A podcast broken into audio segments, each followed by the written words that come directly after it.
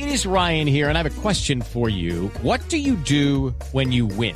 Like, are you a fist pumper? a woohooer, a hand clapper, a high fiver. I kind of like the high five, but if you want to hone in on those winning moves, check out Chumba Casino. At ChumbaCasino.com, choose from hundreds of social casino style games for your chance to redeem serious cash prizes. There are new game releases weekly, plus free daily bonuses. So don't wait. Start having the most fun ever at ChumbaCasino.com. No purchase necessary. BGW. Void were prohibited by law. See terms and conditions. 18 plus. Boombox. Las noticias del mediodía en Mañanas Blue. Sin duda las noticias son las otras dos reformas que son pilares para el presidente Gustavo Petro. Estamos hablando de la reforma laboral y pensional y lo que dijo también el ex senador Gustavo Bolívar en las últimas horas, que iba a declinar cualquier aspiración porque él está invitando a todos los petristas, a todo el sector del pacto histórico para salir a las calles, apoyar todas las reformas del presidente que incluso radiquen en el Congreso de la República. El presidente Gustavo Petro tiene tres reformas cruciales en su gobierno, que son la reforma a la salud, que ya hemos discutido bastante, pero también la reforma pensional y la reforma laboral. Ahora, pues los sindicatos Marcela Peña están preparando una jornada de movilización en apoyo a esas reformas del gobierno nacional. Pues mire, la convocatoria es para este 16 de marzo, que es la fecha en la cual el gobierno tiene previsto radicar estas reformas ante el Congreso de la República. De acuerdo con la Central Unitaria de Trabajadores, la convocatoria será en seis ciudades, Bogotá, Cali, Medellín, Barranquilla, Bucaramanga y Pereira. En Bogotá irá desde el Parque Nacional a la Plaza Núñez del Palacio de Nariño, donde va a terminar esta movilización sobre las 3 de la tarde.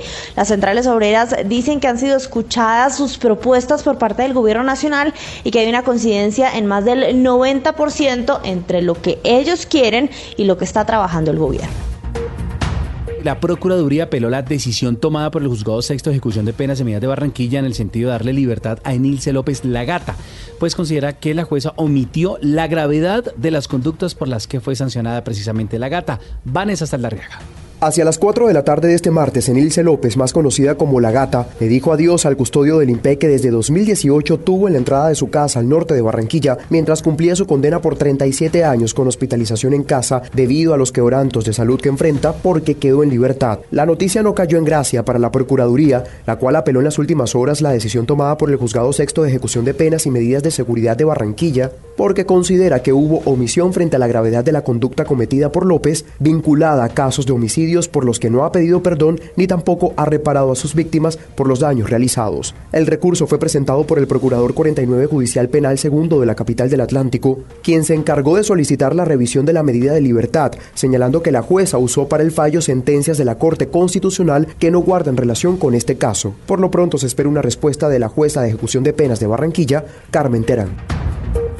Gracias, era Adrián Jiménez desde Barranquilla y la Secretaría Distrital de la Mujer revela por medio de cifras reportadas el preocupante panorama de violencia por el que pasan las mujeres en Bogotá. Dentro de esas cifras, más de 9.000 y 27.000 fueron lesiones personales y también por violencia intrafamiliar. Mariana Quintero. Para este año ya se han registrado 25 feminicidios en Colombia. Uno de los casos más recientes fue el de la DJ Valentina Tres Palacios, un hecho que generó indignación los primeros días y que al mes fue olvidado. Las cifras de violencia de género siguen en aumento y no cesan. Cifras conocidas por el concejal del Partido Liberal Samira Bizambra indican que en el año 2022 se reportaron más de 42 mil delitos contra las mujeres en el sistema violeta, donde 90 fueron por asesinatos, más de 5.000 por delitos sexuales y más de 9.000 por lesiones personales. El concejal del Partido Liberal, Samira Bizambra. Esto denota que la violencia contra la mujer eh, no se limita solamente a actos físicos o sexuales, teniendo pues en cuenta las estadísticas el maltrato psicológico se duplica. La preocupante información revela además que algunas de las localidades donde más casos se han registrado son Ciudad Bolívar con 5.492 casos, Kennedy con 5.029 y Suba con 4.419. Hoy en el marco del Día Internacional de la Mujer 8 de marzo queremos hacer un llamado a todas las mujeres para que conozcan la ruta que deben seguir si son víctimas de cualquier tipo de violencia de género en Bogotá. Es importante recordarles a las mujeres que no están solas y que hay mecanismos institucionales para que ustedes puedan hacer sus denuncias. Y Geraldine Navarro pues tiene todos los detalles para que usted oiga muy bien y también si es hombre y tiene eh, alguna amiga, alguna eh, compañera, hermana, etc exact- eh, etcétera, etcétera, que esté en una situación como estas para que la pueda ayudar. Además, si son vecinos, amigos, familiares, el hombre o cualquier mujer que sea, eh, que sea víctima también pueden denunciarlo. No necesariamente la víctima, Camila. Puede ser un familiar, puede ser un amigo, un vecino. Cualquier persona puede denunciar la violencia contra la mujer. Pues aquí está Geraldine Navarro a ver si nos ayuda con la pedagogía de la ruta que se debe seguir cuando usted ha sido víctima. Según la ONU, Afganistán sigue siendo el país más represivo del mundo con respecto a los derechos de las mujeres. Los talibanes han multiplicado las restricciones, donde fueron vetadas de la universidad y no pueden acceder a la educación secundaria. Asimismo, el acceso a los parques, jardines, gimnasios y baños públicos. En el segundo lugar encontramos a República de Bielorrusia. Ha sido criticada por apoyar la campaña militar del presidente ruso Vladimir Putin contra el territorio ucraniano. Recordemos que soldados rusos han perpetrado abusos contra mujeres en Ucrania. Entre otros países están Burkina Faso, República Centroafricana, Birmania, Gaza, Haití, Irán, Irak, Libia, Malí, Corea del Norte, Rusia, Somalia y Sudán del Sur. Colombia no figura entre los principales países, pero varias regiones del país son consideradas de alto riesgo para las mujeres. Alerta en Villavicencio para el aumento de casos de personas contagiadas con dengue. En su mayoría, los más afectados eh, vienen siendo menores de edad. Dos de ellos ya perdieron la vida.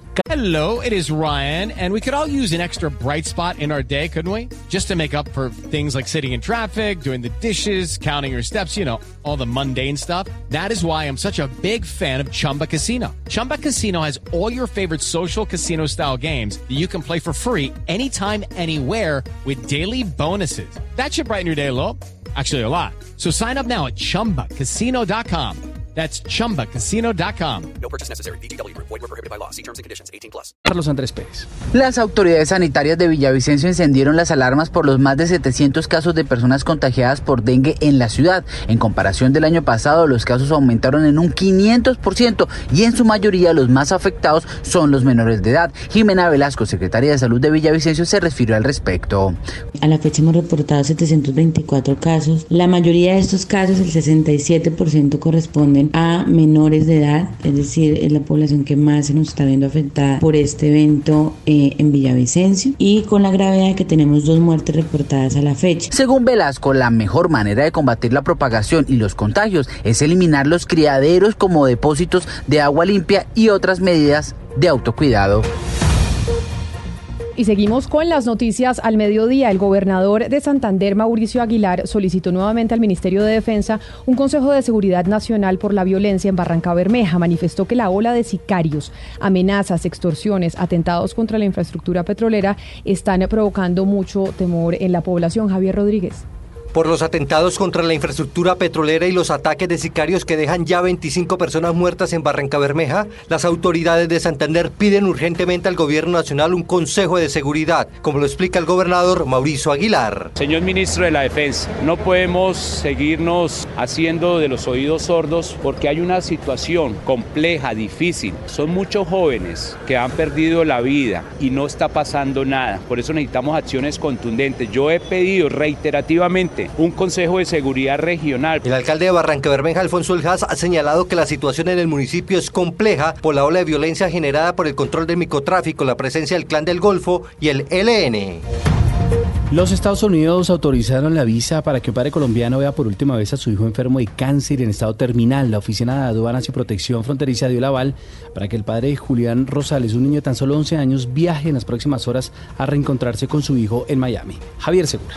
Andrés Rosales esperó más de un año a que la Embajada de Estados Unidos en Colombia autorizara una visa humanitaria para ver a su hijo de 11 años, quien padece un cáncer óseo y que hizo metástasis en todo su cuerpo. Pero finalmente fue una agencia federal la que autorizó su viaje en las últimas horas con la intermediación del senador republicano Marco Rubio, quien desde la Florida facilitó la aprobación migratoria por parte de las autoridades estadounidenses. Ellos me solicitaron pues toda la documentación pertinente de manera muy muy rápida y en estos momentos estamos revisando el correo electrónico en el cual nos mandaron. Dice pues que nuestra oficina recibió una notificación oficial de aprobación de la Oficina de Aduanas y Protección Fronteriza, en la cual me dan una sección humanitaria para ingresar a los Estados Unidos y poder ir a visitar a mi hijo. El padre de Julián espera conseguir un tiquete aéreo que lo conecte este mismo miércoles o jueves con sus familiares en Miami, donde permanece su hijo internado en un hospital oncológico.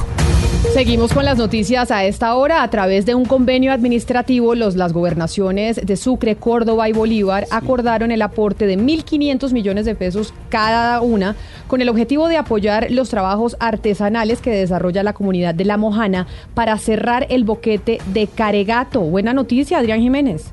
Cansados de los presuntos incumplimientos del gobierno nacional para trabajar en el cierre definitivo del boquete que el río Cauca abrió en Caregato, las gobernaciones de Sucre, Córdoba y Bolívar ya tienen claro cuánto es que van a sacar de sus bolsillos para apoyar los trabajos artesanales que adelanta la comunidad de La Mojana. Serán 1.500 millones de pesos los que aportará cada una de las gobernaciones a través de un convenio administrativo al que ya se le viene dando trámite para contratar la maquinaria que se requiere y apoyar las obras de mitigación. Héctor Olimpo Espinosa es el gobernador de Sucre. Estamos ya formalizando un convenio entre la gobernación de Sucre, Bolívar y Córdoba ayudarle a la comunidad a cerrar eso. Vamos a aportar unos recursos muy puntuales. En principio vamos a aportar 1.500 millones de pesos cada uno de nosotros para reforzar el trabajo que viene adelantando la comunidad con sus propios recursos. A esto se sumaría la acción constitucional que interpondrá en los próximos días la Defensoría del Pueblo, quienes además de apoyar este esfuerzo interinstitucional que harán dichas gobernaciones, llamará al paredón a la Unidad Nacional de Gestión del Riesgo para que responda por estos presuntos incumplimientos enviaron a la cárcel a los presuntos jefes del clan del Golfo responsables de los asesinatos de ex policías y familiares desmovilizados de las FARC en Antioquia. Héctor David Santamaría.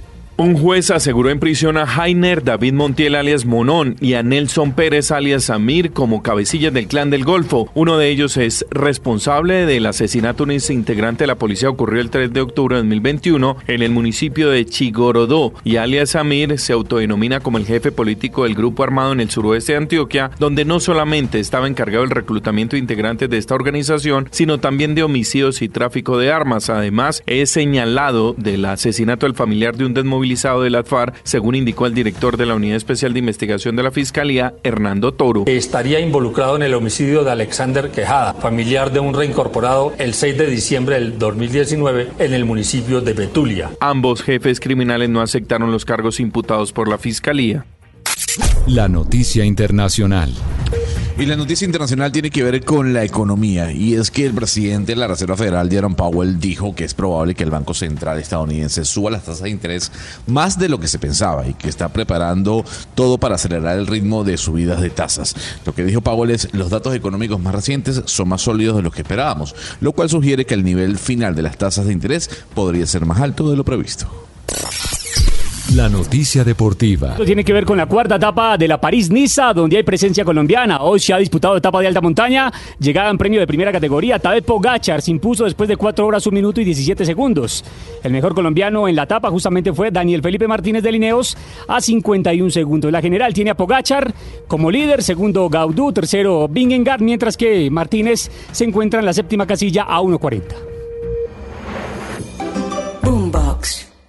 Hello, it is Ryan, and we could all use an extra bright spot in our day, couldn't we? Just to make up for things like sitting in traffic, doing the dishes, counting your steps, you know, all the mundane stuff. That is why I'm such a big fan of Chumba Casino. Chumba Casino has all your favorite social casino style games that you can play for free anytime, anywhere with daily bonuses. That should brighten your day a little. Actually, a lot. So sign up now at chumbacasino.com. That's chumbacasino.com. No purchase necessary. Group. Void were prohibited by law. See terms and conditions. 18 plus.